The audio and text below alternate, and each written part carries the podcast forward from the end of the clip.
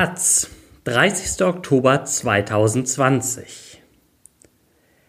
Der Trumpus-Coni-Mythos von Fabio Gelli. Präsident Trump könnte bald Geschichte sein. Nicht aber der Trumpismus. Das lehrt uns das Beispiel seines bekanntesten politischen Vorläufers. Ich kann mich an jeden Morgen noch sehr gut erinnern. Ich wachte auf, schaltete den Fernseher ein und stellte fest, dass entgegen aller Erwartungen ein großmäuliger, politisch unerfahrener, dennoch sehr kühner Ex-Immobilienmogul mit einer ausgeprägten Medienpräsenz und einer ebenso ausgeprägten Verachtung für Frauen plötzlich ein wichtiger Entscheidungsträger der Weltpolitik geworden war. Ich war sprachlos. Wie konnte das geschehen? fragte ich mich. Wie konnten wir den Aufstieg dieser skurrilen Witzfigur mit ihrer, ihren dubiosen Bekanntschaften und abenteuerlichen Affären nicht aufhalten? Oder zumindest vorhersehen? Lange konnte ich darüber jedoch nicht grübeln. Ich musste in die Schule. Ich war 15 und lebte noch in Italien. Es war 1994 und das Gesicht, das mich aus allen Bildschirmen anlächelte, war das von Silvio Berlusconi. Viele ItalienerInnen mussten sich an jenen Tag erinnern, als Donald Trump 2016 vor einer jubelnden Menge im Manhattan Hilton auftrat. Ich war mein ganzes Leben Unternehmer, sagte der frisch gekrönte Kandidat und schien dabei Berlusconis Worte bei seiner ersten Siegesrede 1994 direkt zu zitieren. Die Ähnlichkeiten zwischen den zwei Figuren sind frappierend. Wie der italienische Medienunternehmer ist Trump ein politischer Outsider. Und genau wie Berlusconi wusste er diese Rolle geschickt zu nutzen. Sowohl Berlusconi als auch Trump haben behauptet, Sie seien ins politische Schlachtfeld gezogen, um gegen die korrupte Elite zu kämpfen. Deshalb würden sie gnadenlos verfolgt. Von politischen Gegnern, Richtern, dem FBI, dem Deep State. In ihrer Selbsterzählung kommen sie einem wie eine Art Messias vor. Und wie jeder gute Messias kündigten beide Lieder den Anspruch einer neuen Ära an, in der die komplexen Dynamiken und Rituale der repräsentativen Demokratie Vergangenheit sein würden.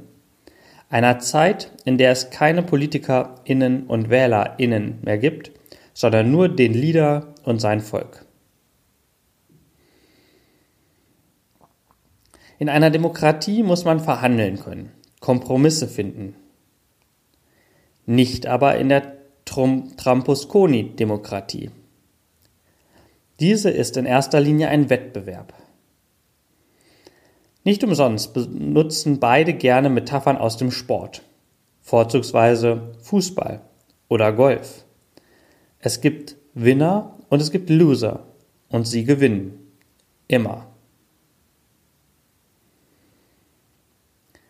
Tatsächlich scheint Trumpusconi von einer Aura der Unbesiegbarkeit umhüllt. Normale Politiker können aufsteigen und stürzen. Sie können sich blamieren, scheitern und sich bei Bedarf in die Unternehmensberatung zurückziehen. Nicht aber Trumpusconi. Er kann in mehr als 30 Gerichtsverfahren verwickelt werden. Er kann im Zentrum einer FBI-Ermittlung stehen und sich einem Amtsenthebungsverfahren unterziehen müssen. Am Ende steht er immer noch da mit einem breiten Lächeln und stabilen Umfragewerten. Trumpusconi scheint unverwundbar. So verpassten italienische und US-Medien unabhängig voneinander dem ehemaligen Regierungschef wie dem aktuellen US-Präsidenten den gleichen Spitznamen. Berlusconi war der Teflon-Ritter. Trump ist der Teflon-Präsident. Skandale, Blamagen, eklatante Misserfolge, alles perlt an ihnen ab. Naja, nicht alles. Vor neun Jahren trat der Teflon Ritter zum letzten Mal als Regierungschef vor die Kameras, um seinen Rücktritt anzukündigen. Was weder die Opposition noch die Richter vollbrachten, schaffte die Finanzkrise. Das zeigt, wie alle mythischen Helden ist Trampusconi zumindest an einer Stelle verwundbar. Es ist nicht die Ferse und auch nicht die Schulter. Nein. Trampusconi ist nur verwundbar, wenn er nicht im Mittelpunkt der Berichterstattung steht, sondern als Nebendarsteller zusehen muss, wie sich um ihn herum eine Krise entfaltet, über die er keine Kontrolle hat. Sei es die Euro-Krise oder die Corona-Krise.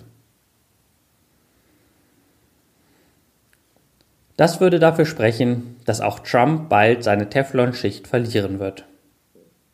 Doch wenn es etwas gibt, das wir aus Berlusconis Story lernen können, ist es dies, dass der populistische Leader immer dann am stärksten ist, wenn man ihn unterschätzt. Bevor er 2011 zum letzten Mal abdanken musste, wurde der Teflon-Ritter etliche Male von den Medien als finito erklärt zum ersten Mal als seine erste Regierung nach nicht mal neun Monaten zusammenbrach. Fünf Jahre später feierte er einen noch größeren Wahlsieg. Dann wieder 2006, als ihn Romano Prodi zum zweiten Mal schlug.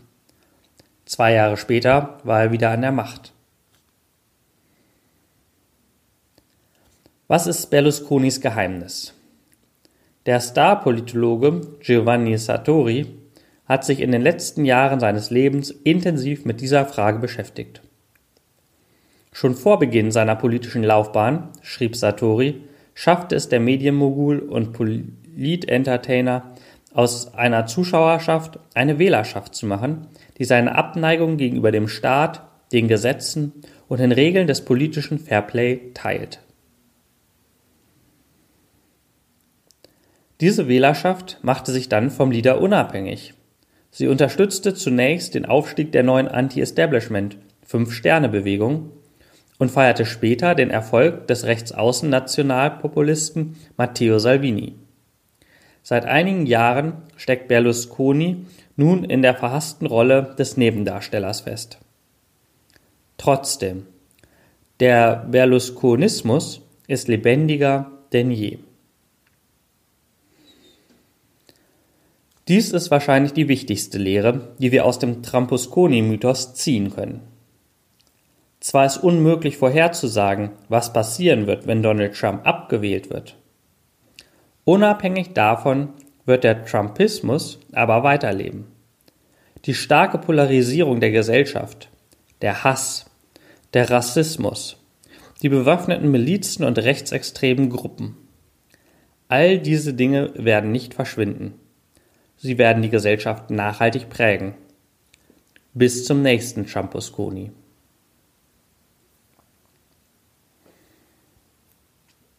Fabio Gelli, Jahrgang 1978, ist ein italienischer Journalist, der seit zehn Jahren in Berlin lebt.